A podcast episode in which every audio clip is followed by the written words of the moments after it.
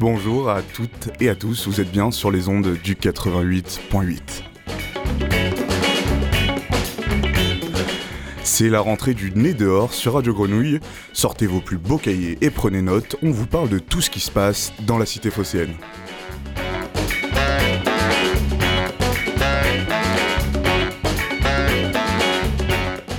Alors, on embarque dans le train de la grenouille et ouvrez grand vos oreilles, c'est l'heure de mettre le nez dehors.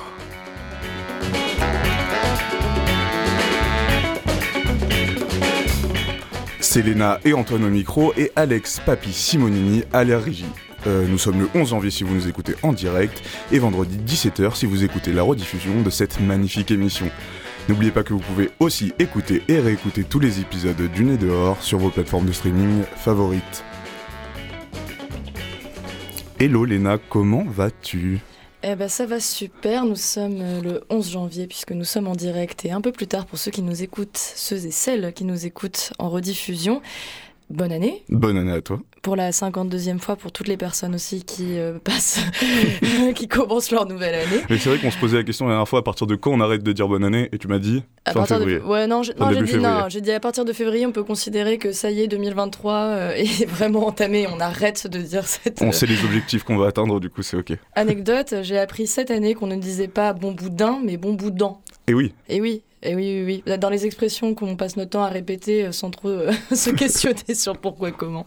Bref, euh, arrêtons euh, de, de, de dire des âneries. Que toi, comment ça va, Antoine? Moi ça va très bien, je suis très heureux de reprendre le micro pour ce nez dehors. Léna, qu'est-ce qu'on a au programme aujourd'hui d'ailleurs? Ce qu'on a au programme, on a surtout un invité au programme, Simon Carrara, directeur délégué d'Archaos, le pôle national du cirque qui pilote la Biennale internationale des arts du cirque, de retour à Marseille et en région du 12 janvier au 12 février, un mois pile poil. C'est un programme qui est très très très chargé, qui est riche et pluridisciplinaire. C'est dans quelques 45 lieux culturels, donc on va pas pouvoir parler de tout, mais au moins un peu euh, pour vos oreilles et aussi pour vos gambettes, chers auditorices. On s'en reparle un peu mieux tout à l'heure avec Simon Carrara. Et toi, de ton côté, Antoine, tu nous as aussi préparé quelque chose. C'est vrai, moi j'ai eu la chance hier de pouvoir interviewer Corinne, d'ici même, avec qui nous partageons les, les locaux de Radio Grenouille, qui, qui sont un peu nos colocataires, et qui euh, nous en a dit un peu plus sur la participation d'ici même euh, à Lecture par Nature, et aussi et surtout pour euh, parler de sourdes oreilles et bâtons rompus, futur jeu et performance radiophonique live, en collaboration avec la Grenouille. C'est quand même pas rien. Et avant qu'on se lance dans ce, tout ce programme, Est-ce qu'on se chaufferait pas un peu les oreilles? Et oui, et comme dirait Théo euh, de la Grenouille, salsa. Salsa. Salsa. Et c'est Igualito que tu de Monte Andandro.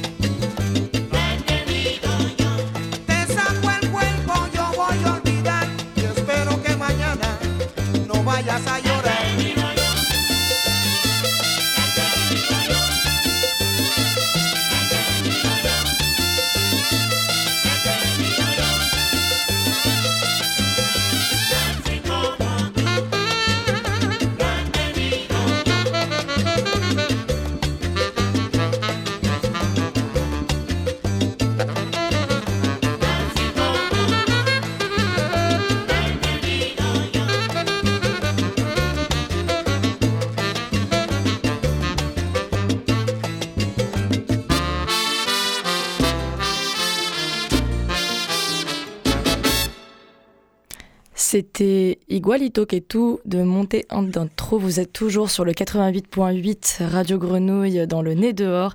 Et c'est Léna au micro. Je suis avec Simon Carrara. Bienvenue dans le studio de Radio Grenouille, Simon. Bonjour Léna et tu es euh, co-directeur délégué, euh, je ne sais pas exactement le titre, j'ai l'impression que Directeur délégué. Directeur délégué euh, de Archaos, donc le pôle national du cirque à Marseille. Et aujourd'hui, tu es surtout invité pour nous parler de la Biennale internationale des arts du cirque qui revient à Marseille là pour un mois. Donc Archaos est à l'initiative et pilote donc euh, cette, euh, cette BIAC, comme on peut l'appeler par son acronyme. C'est la cinquième BIAC, on, on fête les 10 ans là, cette année, c'est bien ça? Alors exactement, c'est euh, donc Archaos pilote la BIAC et on travaille avec plus de 40 partenaires sur tout le territoire régional, dans 34 villes. Et oui, ce qu'on se disait juste avant là en off, c'est qu'on va avoir à peu près une quinzaine de minutes ensemble et que c'est difficile de parler de tout ce qui se passe sur un mois euh, de programmation. Surtout que euh, la BIAC, ça s'étend sur Marseille, mais surtout en région. Il y a énorme, vous êtes vraiment avec énormément de partenaires dans plein de lieux culturels. Euh, on peut vous voir de manière exhaustive à Istres, à Aix, à Marseille. On ne peut pas tous les citer. En tout cas, vous, vous travaillez avec quel type de lieux culturels pour mettre en place ces spectacles? C'est hyper varié. Ça va du petit théâtre, euh, de la petite commune, jusqu'à des lieux labellisés, des grandes scènes nationales, des CDN. Partout. Partout. Partout. Et euh, je remonte aussi un peu le fil, puisque en fait, on s'était déjà euh, rencontrés, mais par euh, téléphone interposé l'année dernière. donc, on avait eu le plaisir que de recevoir ta voix, parce que malheureusement, tu n'avais pas pu te déplacer, puisqu'il y avait, c'était toute cette période de Covid dans l'entre-deux-biac. L'entre-deux-biac, donc c'est l'entre-deux des biennales. Et vous aviez eu une entre-deux-biac qui avait été particulièrement chargée du fait de toute cette période donc de pandémie. Euh, vous en êtes euh, ressorti comment? Parce que là, on peut parler peut-être officiellement de sortie de cette pandémie et du retour au contact avec le public et euh, dans les différents espaces où vous présentez vos, vos spectacles. Alors, on en est ressorti indemne. C'est déjà bien. C'est déjà bien. Très heureux de, de, revenir à la normale. On a eu, donc on a organisé deux événements depuis. Il y a eu la BIAC 21 qui était ouverte co-professionnelle et l'entre-deux où on avait quand même encore des protocoles sanitaires très très stricts. Là, on va retrouver le public, euh, les réservations se passent très bien, on sent qu'il y a un désir du public et nous, l'équipe, de retrouver vraiment notre métier qui est le contact avec les gens mais la question se pose de quand on organise une biennale et qu'on fait une entre-deux biennale, qu'est-ce qui fait la différence entre l'entre-deux biennale et la biennale, étant donné que c'était à chaque fois des programmations assez chargées? Est-ce que c'était dû euh, que euh, au fait qu'on était dans une période de pandémie et que donc il y a eu énormément de reports, euh, de complications des fois pour des artistes et des compagnies de se déplacer? On, on, va retourner à quelque chose de plus, j'ai envie de dire, modeste ou plus petit, en tout cas sur l'entre-deux biac pour remettre un focus sur la biac ou alors avec des grosses guillemets, ça sera plus intime. Euh, parce qu'il y aura quand même pas mal de spectacles, mais on restera à l'échelle métropolitaine, ce qui n'était pas sur le, cas sur le dernier entre-deux, puisqu'on avait beaucoup de reports et les artistes avaient besoin de jouer à cause du Covid. Donc là, on l'a particulièrement élargi. Là, on va, on va revenir à, comment dire, une, une, alternance beaucoup plus euh, habituelle pour nous, qui est l'ABIAC, euh, où on a plus de 100 000 spectateurs, enfin, où c'est vraiment l'énorme événement, c'est conséquent, et l'entre-deux qui sera euh, un lien euh, pour permettre au public de garder ce contact-là à l'échelle métropolitaine tous les deux ans. Oui, parce qu'on peut presque se demander quand il y a finalement euh, autant de compagnies qui se déplacent et vu l'étendue en fait du nombre de représentations, si on devrait continuer à être dans une forme de biennale alors que finalement sur le territoire déjà il se passe énormément de choses sans parler de l'international.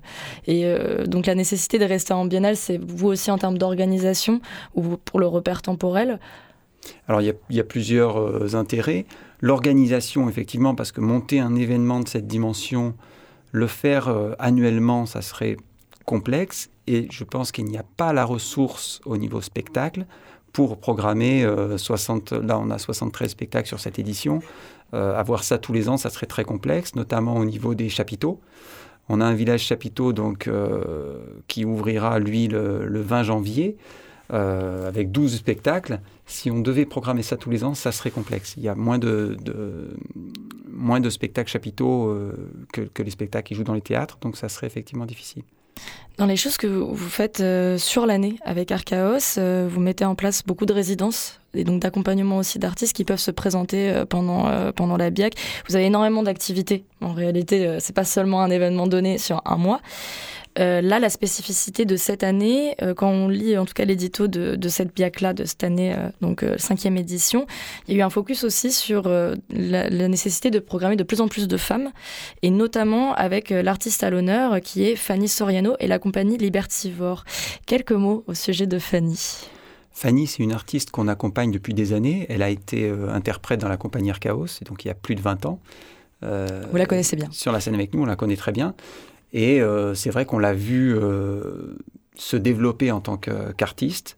Elle a, on, a, on a accueilli tous ses spectacles, on a coproduit tous ses spectacles.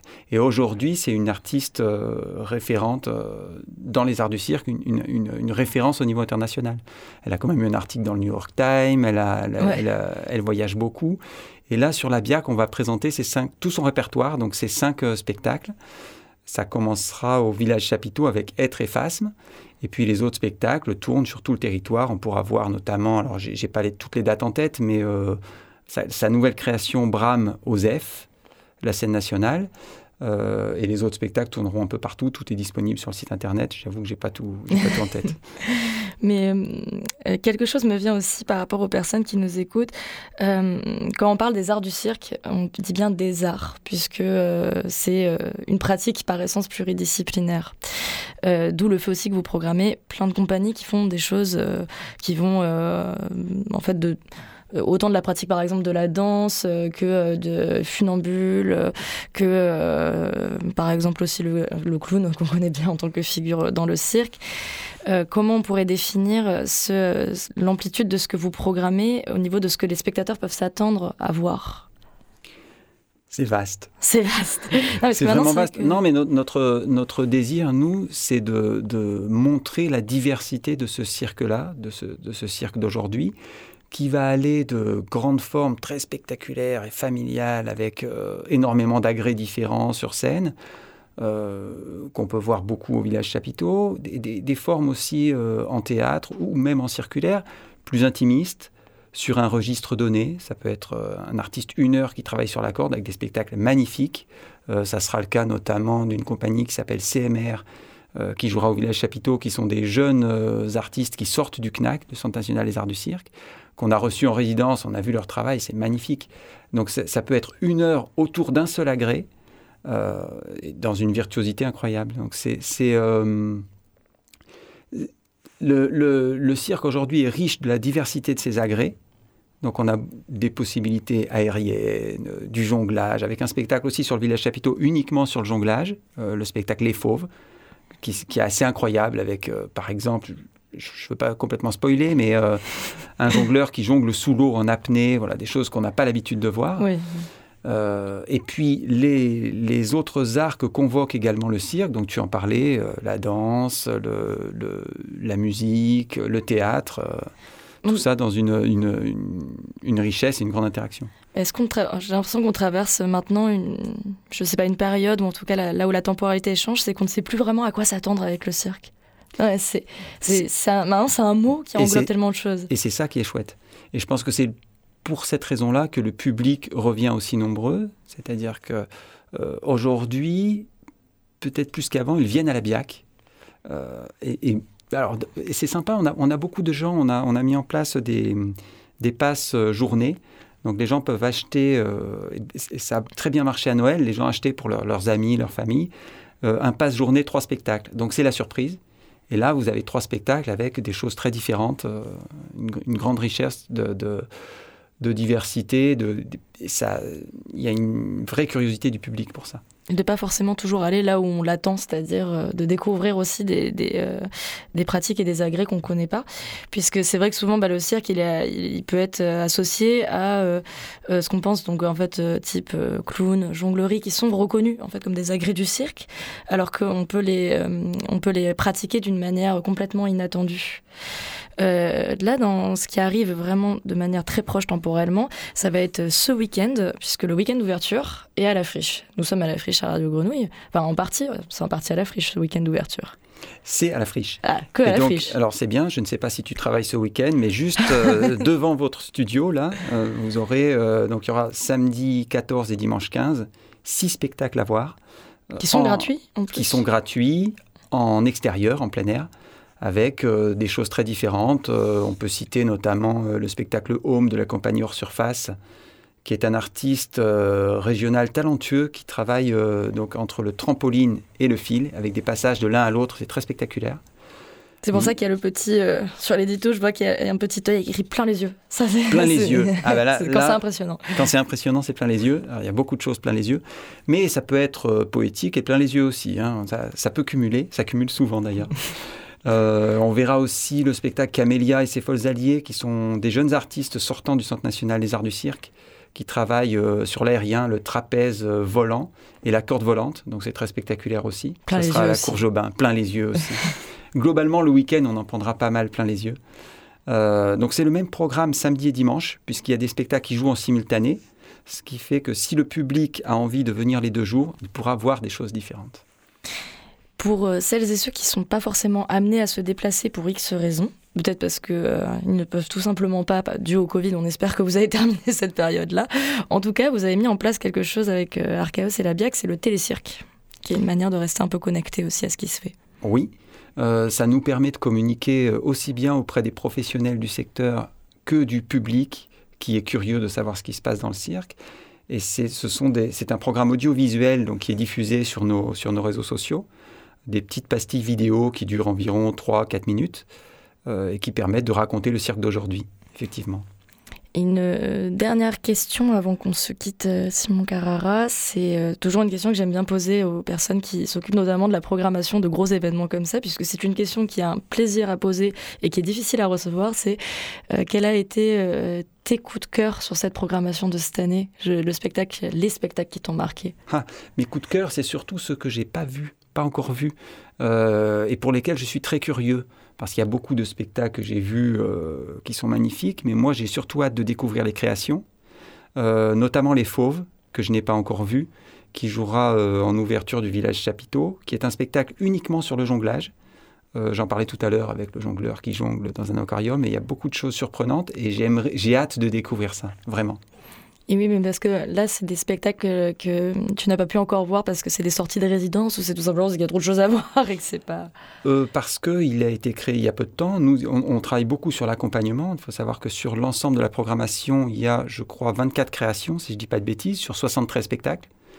Et mm. c'est notre désir justement de montrer toujours de la nouveauté au public et des spectacles qui n'ont pas été encore vus. C'est ce qui nous permet aussi d'attirer euh, énormément de professionnels internationaux qui viennent découvrir ces nouveaux spectacles à Marseille. C'est des formes d'avant-première. Exactement. Et bien, pour savoir toute la richesse de ce programme qu'on a, dont on n'a pas pu parler en entier, évidemment, euh, c'est sur le site euh, de la BIAC. Donc, c'est www.biennale-cirque.com. Euh, merci, Simon, d'être venu dans le studio de Radio Grenouille. Merci beaucoup. On se laisse un petit moment musical avec Istanbul de Digestif et Relatifian et on revient après avec l'interview de Ici même.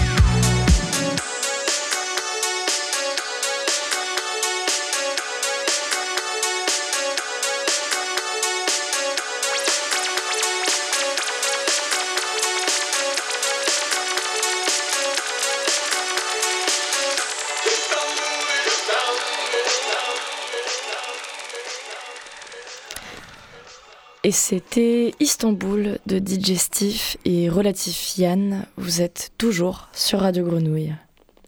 Hello, je reviens, c'est Antoine au micro. comme, le retour.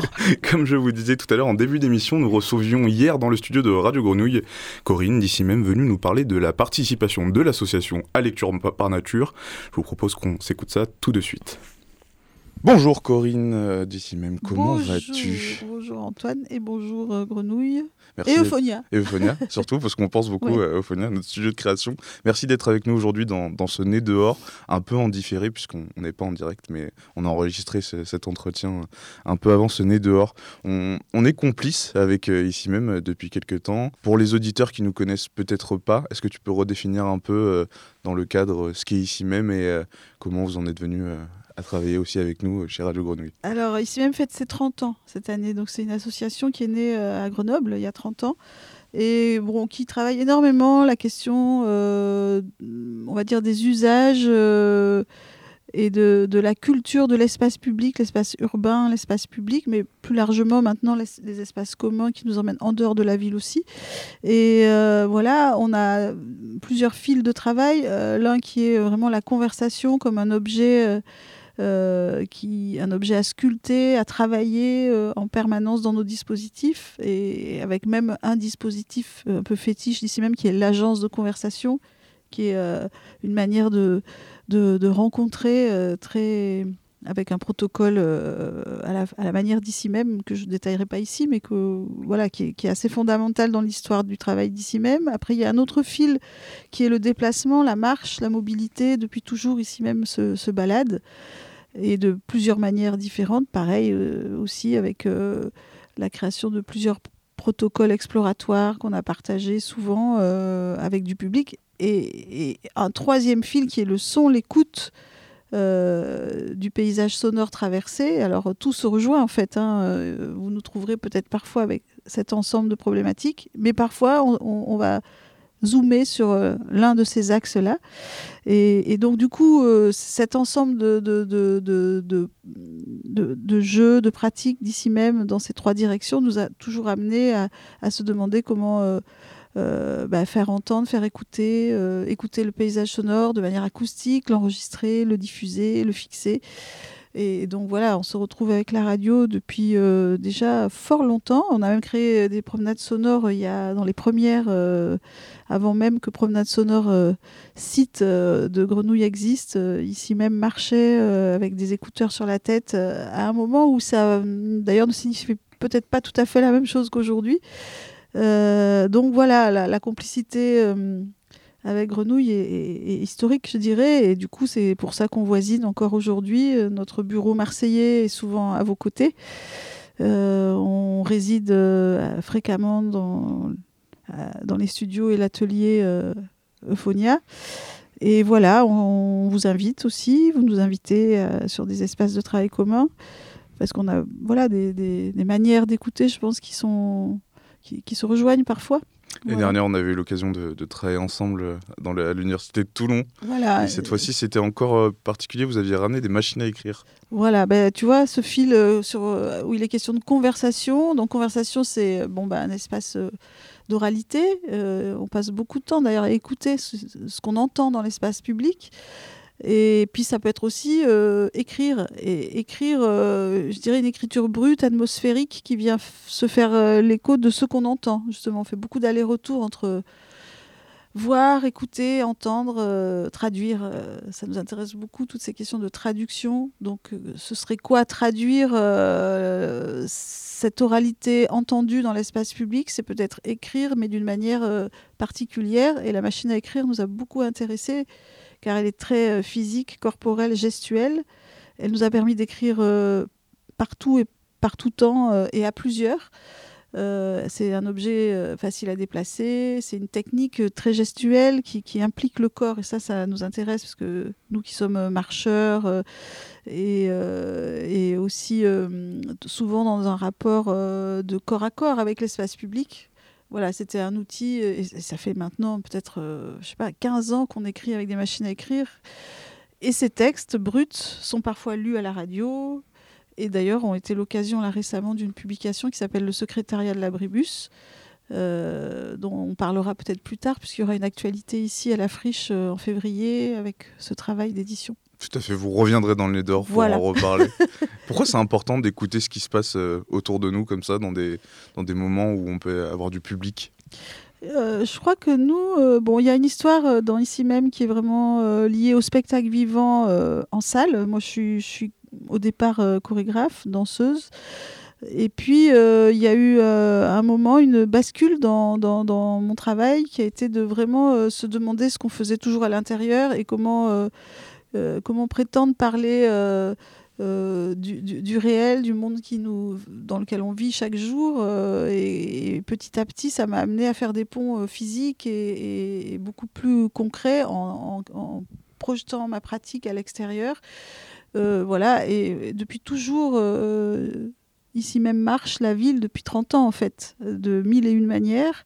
C'est pour ça d'ailleurs qu'on est assez proche aussi de l'équipe euh, des marcheurs marseillais, parce qu'on a énormément marché à Marseille dans les années 2004-2005. Et d'ailleurs, nos premières euh, promenades sonores euh, acoustiques d'écoute vraiment de l'espace public sont nées dans ces années-là. on a de très grands souvenirs ici, où on avait d'ailleurs invité Radio Grenouille à l'époque où Grenouille organisait un festival qui s'appelait Engrenage d'ailleurs. voilà, on a eu beaucoup de collaborations à, ce moment-là sur cette question de, nos, espaces communs d'écoute en fait. Voilà, euh, il y a l'espace public euh, marché, arpenté, puis il y a l'espace public euh, écouté, le, paysage sonore, l'horizon sonore, c'est des, des, choses qui nous intéressent depuis longtemps. Tu es là pour nous parler de deux actualités d'ici Alors voilà, oui. Donc d'abord le 14 janvier et ensuite le 21 janvier. Donc je te propose qu'on commence d'abord par le, par le 14 avec lecture par nature. Voilà, donc lecture par nature, je, contextualise un petit peu. Lecture par nature, c'est une manifestation euh, euh, enfin initiée, je crois, par euh, la métropole et organisée par l'agence régionale du livre.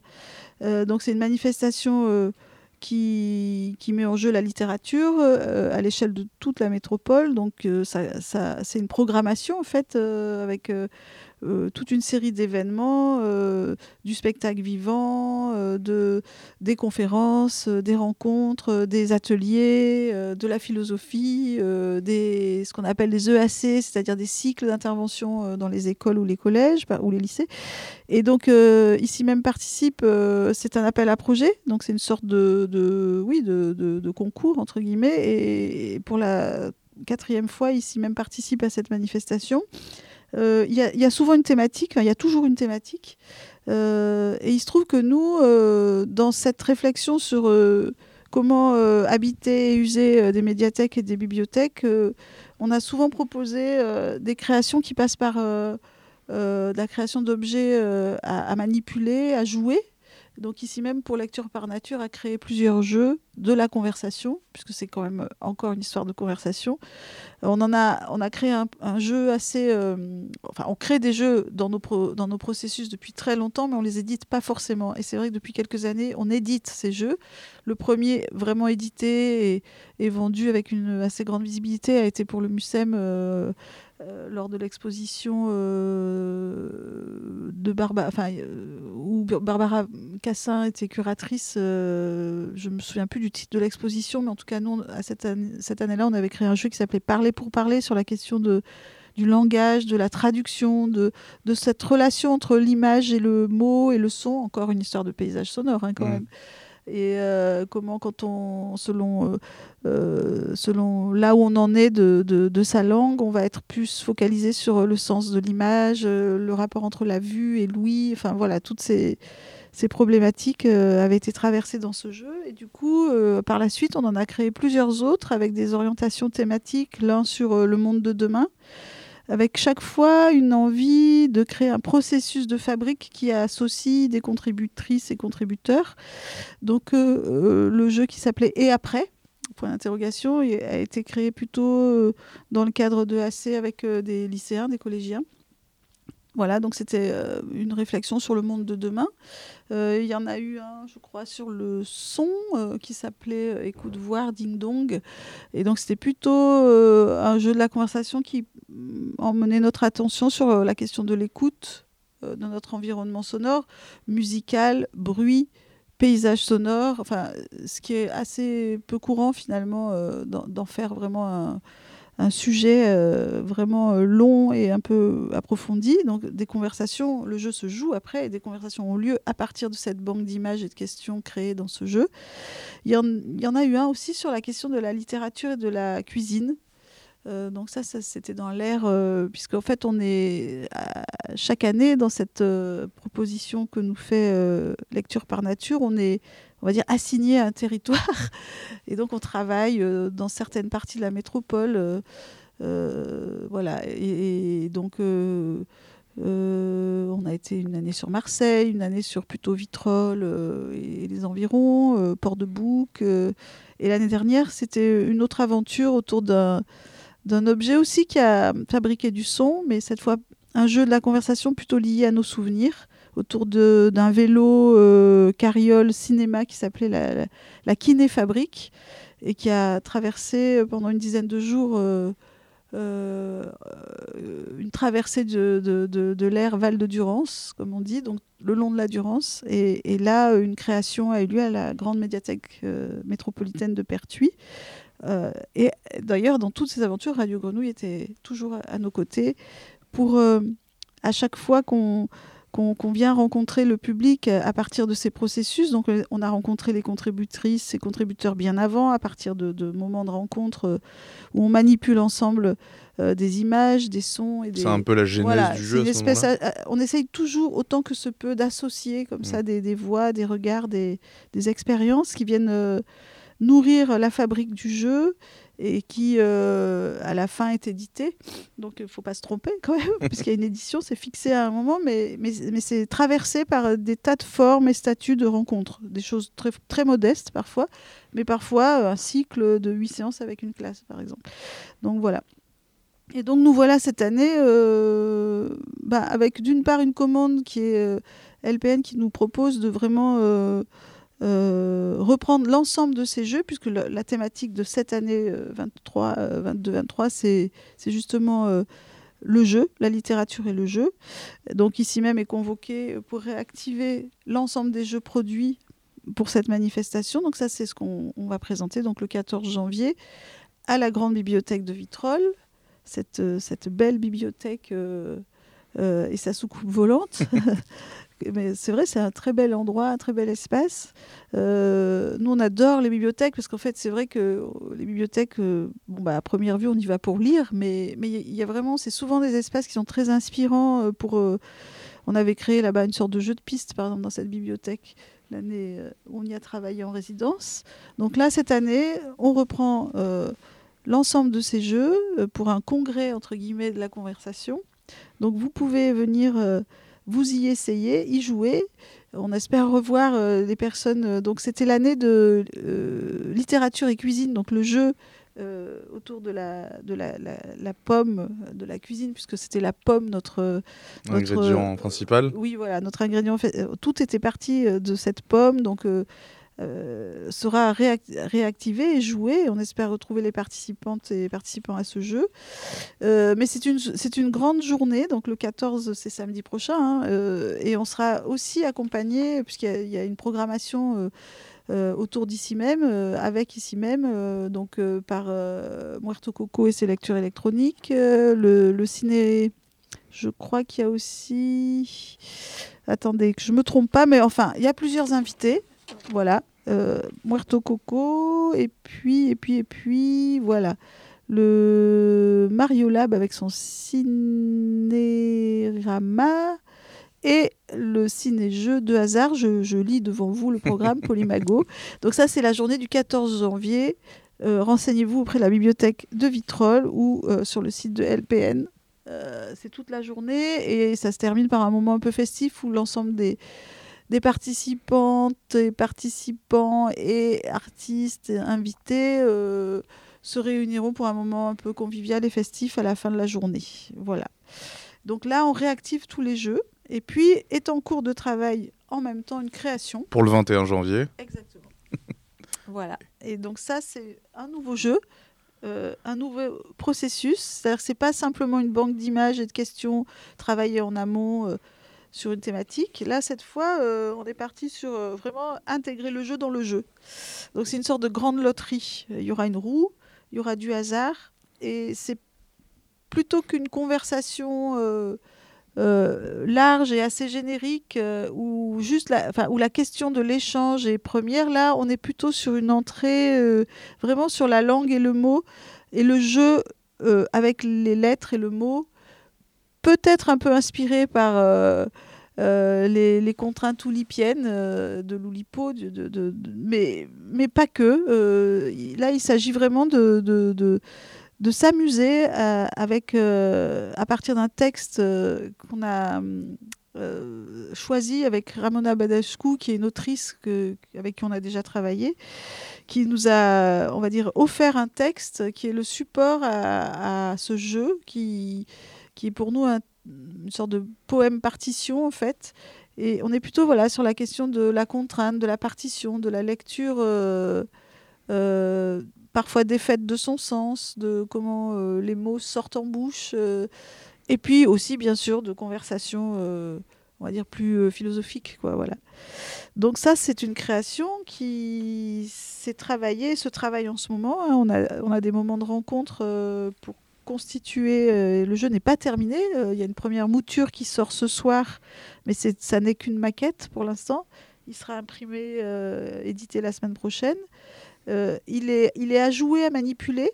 Il n'est pas emporté à la maison comme les autres jeux qu'on avait fabriqués. Pour l'instant, il est vraiment à vivre dans une situation partagée. Quoi. En public. Voilà, c'est comme euh, c'est une performance, un spectacle, on pourrait dire, mais où le public est actif dans la performance. C'est-à-dire que ça sera une série de petites tables, il y a une grande roue qui sera tournée, il y a, il y a, il y a la main du hasard, et c'est en même temps une performance radiophonique, puisque là, il s'agit de... Euh, c'est one shot, quoi. C'est un peu, c'est pas le jeu des 1000 euros, mais c'est quand même un jeu en direct.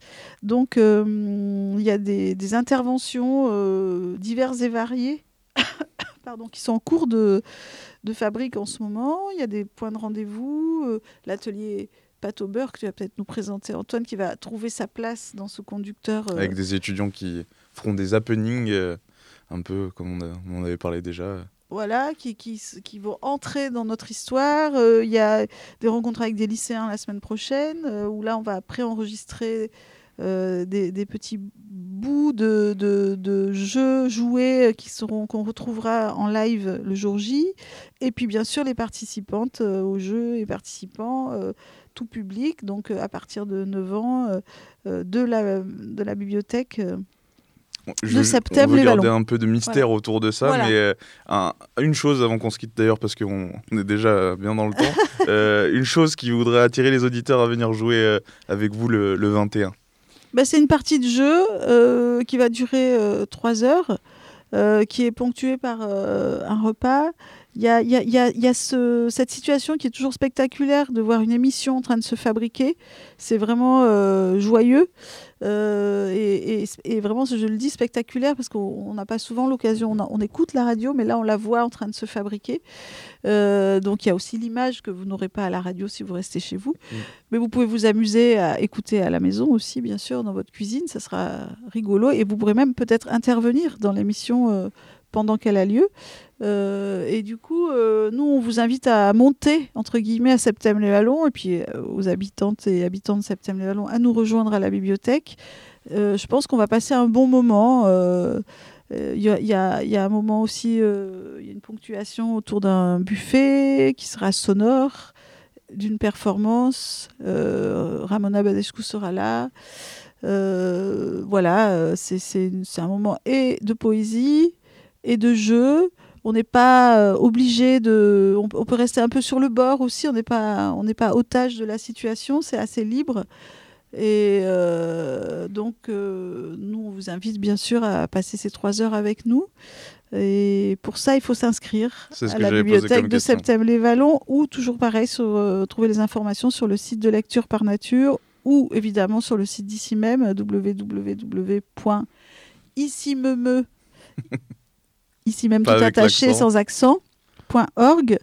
Euh, ici même de Grenoble. Euh, voilà, vous trouverez aussi toutes les informations.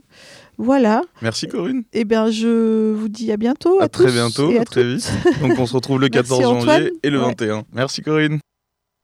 Merci encore à Corinne et n'oubliez pas si vous souhaitez vous inscrire pour le samedi 21 janvier à 19h à la médiathèque Georgie Roboul de Septembre-les-Vallons, tout se passe sur le site d'ici même www.ici me comme l'a si bien dit Corinne.org. La réservation est fortement conseillée. Je vous propose qu'on continue un peu en musique. Euh, Léna nous avait fait une proposition, c'est Poussière de Gaël Five et Grain semé.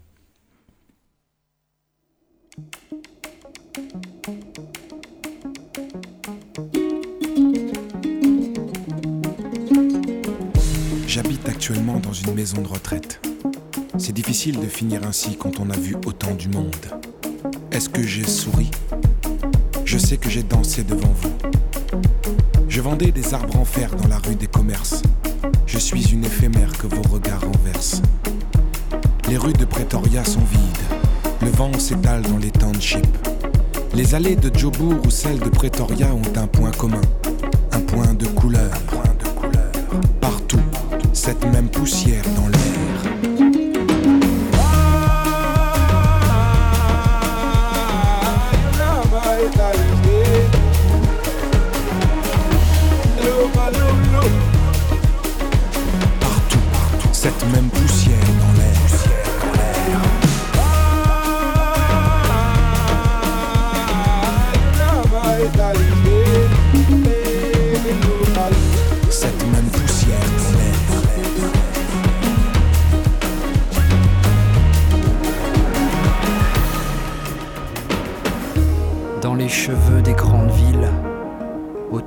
D'étranges endroits dans les vents chauds qui coiffent les incendies, dans les livres qui contiennent les forêts d'autrefois, partout cette même poussière dans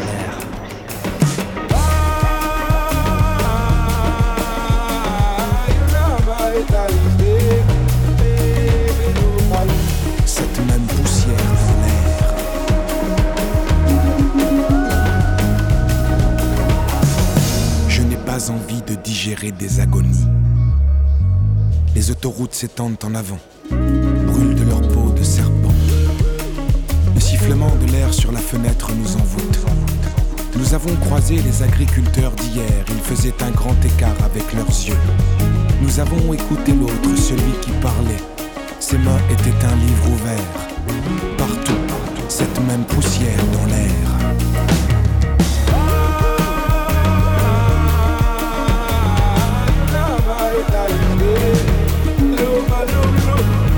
Cette même poussière dans l'air.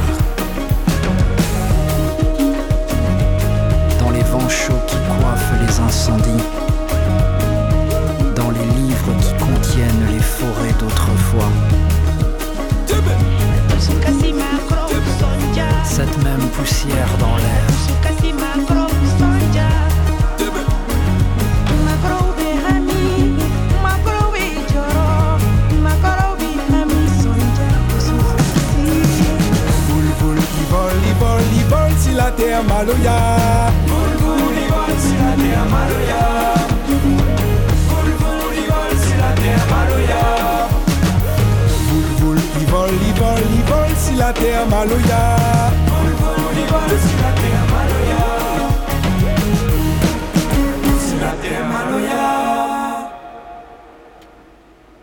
Et c'était Gaël Faye avec Graines Sémées, Poussière. Euh, une musique que j'apprécie tout particulièrement et parce que j'adore en fait Gaël Faye, qui est autant en tant que musicien qu'en tant qu'écrivain. Euh, je pense très fort à son livre Petit Pays. Qui, était un chef-d'œuvre et en fait en partie autobiographique. C'est un livre que tu as lu toi Antoine? Tout à fait, tout à fait. D'ailleurs, ça fait partie d'une question qu'on va poser à mon entretien d'embauche pour Radio Grenouille. Mais non. Quel livre tu as lu euh, récemment? Et c'était euh, ce, ce livre-là. Donc j'en ai parlé un, un bout de temps avec toutes les personnes qui étaient en face de moi. J'étais un peu stressé, mais c'était tellement intéressant de parler de ça que, que c'est très bien passé. Mais qu'est-ce qui, toi, qu'est-ce qui t'avait plu dans ce, dans ce livre de Gaël Faye? Justement, le fait que ça soit semi-autobiographique et que donc on rencontre tous ces personnages et beaucoup de personnages très forts en fait, et euh, qu'on traverse l'histoire en fait, on se, on se prend vraiment au jeu, on a l'impression d'être inclus dans cette histoire, ça m'avait vachement plu. Et puis j'aime aussi beaucoup euh, tous les livres qui font référence à, à des guerriers, à la guerre, bon pas dans le mauvais sens du terme, plutôt dans le sens où on, on s'en sort et ça m'avait beaucoup intéressé pour ça aussi. Et donc, est-ce que tu dirais que c'est partie des œuvres qui euh, t'ont marqué à vie? Enfin, tu sais, ce genre de, bouquin où t'en ressors et tu te dis, euh, tu sais au moment où tu termines ce livre et tu le refermes, que ça va rester en toi pendant longtemps. Tout à fait, tout à fait, clairement, parce qu'en plus on, vit l'histoire de quelqu'un et on peut, on peut pas se mettre à sa place en, tant qu'occidentaux euh, non marqués par ce genre de faits, mais c'est vrai que on, a l'impression de, pouvoir le vivre à ses côtés, comme je disais tout à l'heure, donc c'est pour ça que ça nous marque aussi. Et puis quand on écoute derrière les, chansons de Gelfay, on est aussi, on, s'y remet quoi, on, sent ce qu'il a traversé aussi à travers ses musiques. Bah, écoute, moi j'ai eu un, moment comme ça, tu sais, de. Je sais pas comment on peut appeler ça en français, je vais faire trop la, la, personne qui parle super bien anglais, alors que c'est pas vrai. Sont acceptés. Oui, alors le blow-up. Non, mais ce, ce, moment en fait, où tu es submergé d'une émotion hyper forte après avoir découvert euh, une œuvre, ça peut être une musique, ça peut être un livre, ça peut être un film, enfin quelque chose qui était à la fois étranger et très proche. Euh, c'était pendant ces vacances où j'ai eu, eu des vacances, chanceuse. As des vacances? J'ai des vacances, voilà, je suis plus en vacances. Mais en tout cas, euh, j'en ai profité pour lire et j'ai le livre Quand tu écouteras cette chanson de euh, Lola Lafont. Est-ce que tu connais? Pas du tout. Et qu'est-ce que c'est ce livre alors? Euh, Qu'est-ce que c'est ce livre? Alors, bah, il, a, il, a, eu un bon retentissement euh, médiatique puisque c'est ce livre de Lola Lafont, il a reçu le prix décembre 2022 et le prix Inrecuptible 2022, donc ce qui a permis qu'il soit assez connu en dehors du fait que Lola Lafont est une écrivaine euh, qui, euh, qui est assez connue aussi. Euh, c'est un livre qui a déjà été publié dans la collection Ma nuit au musée. c'est une collection des éditions Stock. ça a été créé en 2019 par Alina Gurdiel, attention le massacre du nom, qui invite des écrivains et écrivaines à passer une nuit dans un musée de leur choix, puis de cette possible introspection d'en écrire un livre. Et donc, euh, Alina Gurdiel a proposé euh, à Lola Lafont euh, de passer donc une nuit dans le musée de son choix et elle, elle choisit le musée donc Anne Frank, donc dans l'annexe, dans le musée Anne Frank. Amsterdam. exactement. Non, c'est pas du. Si, c'est Amsterdam, je sais. Il me semble que c'est Amsterdam. C'est Amsterdam. Hein. Mais en tout cas, c'est un choix un peu curieux puisque, enfin, curieux au sens de, dans l'ensemble des musées qu'on peut choisir, on s'attend à passer, un, à passer une nuit peut-être dans un endroit où des œuvres sont exposées. Et le principe de ce musée-là, c'est que c'est pas vraiment une œuvre, c'est un lieu de vie qui est vidé de vie. Mm. Puisque c'est euh, l'annexe, c'est l'endroit où la famille Anne Frank euh, euh, s'est cachée avant d'être déportée. et Otto Frank, le père d'Anne Frank, quand euh, il est rentré en fait des camps de concentration et d'extermination, il a retrouvé l'annexe qui avait été euh, donc bah, complètement retournée et saccagée et où tout avait été volé. Et il a gardé ce lieu-là tel quel. Et ce qui est proposé donc dans le musée d'Anne Frank c'est de visiter euh, cet endroit où ils ont survécu à 8, euh, voire 9 euh, pendant très longtemps. Il y a d'ailleurs tout plein de photos dans le musée où on les voit en fait un peu comme dans des mises en situation. On voyait une photo très connue d'Anne Frank qui passe la tête par la fenêtre, ce qui était quand même très risqué à ce moment-là. Mm. Et c'est assez drôle aussi de pouvoir les, les, voir dans cette situation. Mais pourquoi cette autrice, elle a choisi de, de se mettre dans cette situation-là, qui peut être un peu une situation de souffrance du coup?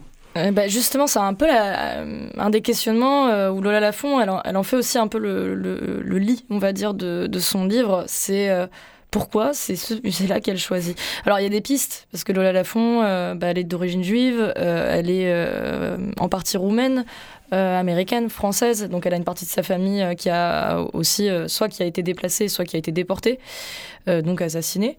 Donc elle pense qu'il y a aussi ce lien-là, mais, mais c'est pas tout à fait vrai. Elle-même, elle sait pas exactement ce qui l'amène à choisir ce, lieu qui, euh, qui, est en fait un lieu d'exposition, mais d'exposition de quoi? Et euh, j'aimerais bien vous faire une petite lecture, en tout cas euh, rapide, de le premier chapitre, parce que je trouve que ça représente bien la force de la plume de Lola Lafont et aussi l'intérêt de ce livre, qui est, à mon sens, extrêmement marquant. Je me permets de prendre au milieu du chapitre. Comme elle est aimée, cette jeune fille juive qui n'est plus. La seule jeune fille juive à être si follement aimée, Anne Frank, la sœur imaginaire de millions d'enfants qui, si, elle avait survécu, aurait l'âge d'une grand-mère.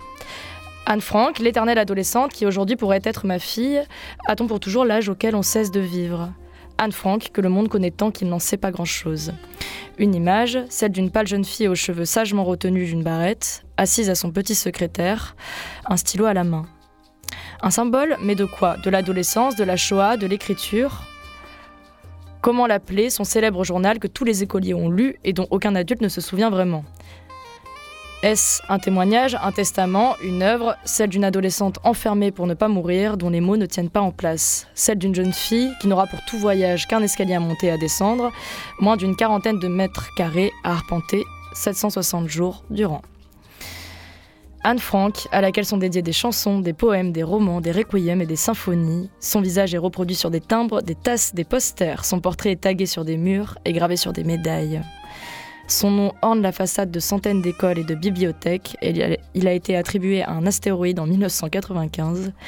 Ses écrits ont été ajoutés au registre de la mémoire du monde de l'UNESCO en 2009, aux côtés de la Magna Carta.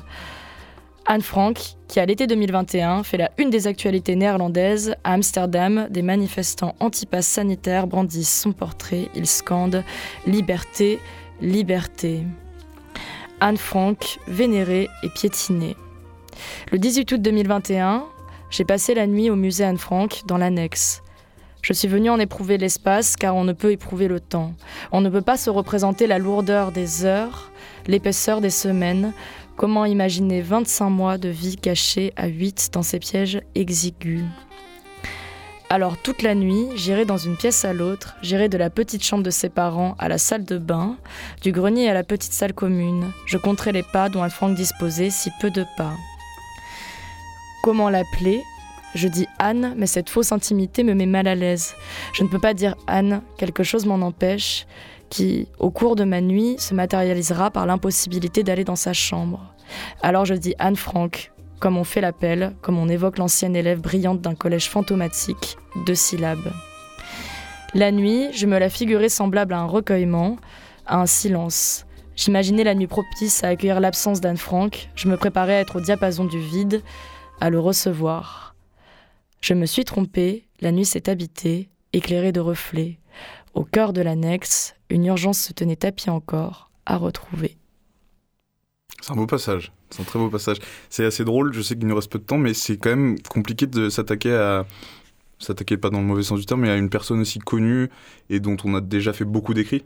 Exactement, et puis surtout qui a été un, en fait un symbole d'énormément de choses, que ça soit, elle, le dit en fait, de la, de Shoah, de l'écriture, de la jeunesse, de euh, la, puissance d'écrire aussi. En fait, Lola Lafont, elle va questionner tout ça dans euh, le livre Quand tu écouteras cette chanson, euh, et c'est d'une puissance incroyable. Et aussi, là où j'aimerais le souligner, c'est que Lola Lafont, elle a beaucoup parlé, des, beaucoup documenté à travers ses livres, euh, les jeunes adolescentes irrévérencieuses. Et là, c'est toute une autre manière de voir l'histoire d'Anne Frank et en fait, qui a été Anne Frank Parce qu'avant tout, c'était une, jeune adolescente. Et une écrivaine. Et c'est important de le souligner. Merci de nous avoir écoutés et j'espère que ça vous aura donné envie de lire quand tu écouteras cette chanson de Lola Lafont. Euh, on se voit peut-être à la BIAC ce week-end. Si vous voulez sortir aussi. Et le 14 et le 21 janvier avec ici même. Euh, exactement. exactement. Merci Antoine. Merci Léna, bonne année. Et merci à vous, auditoris, pour votre écoute. Et merci Papy.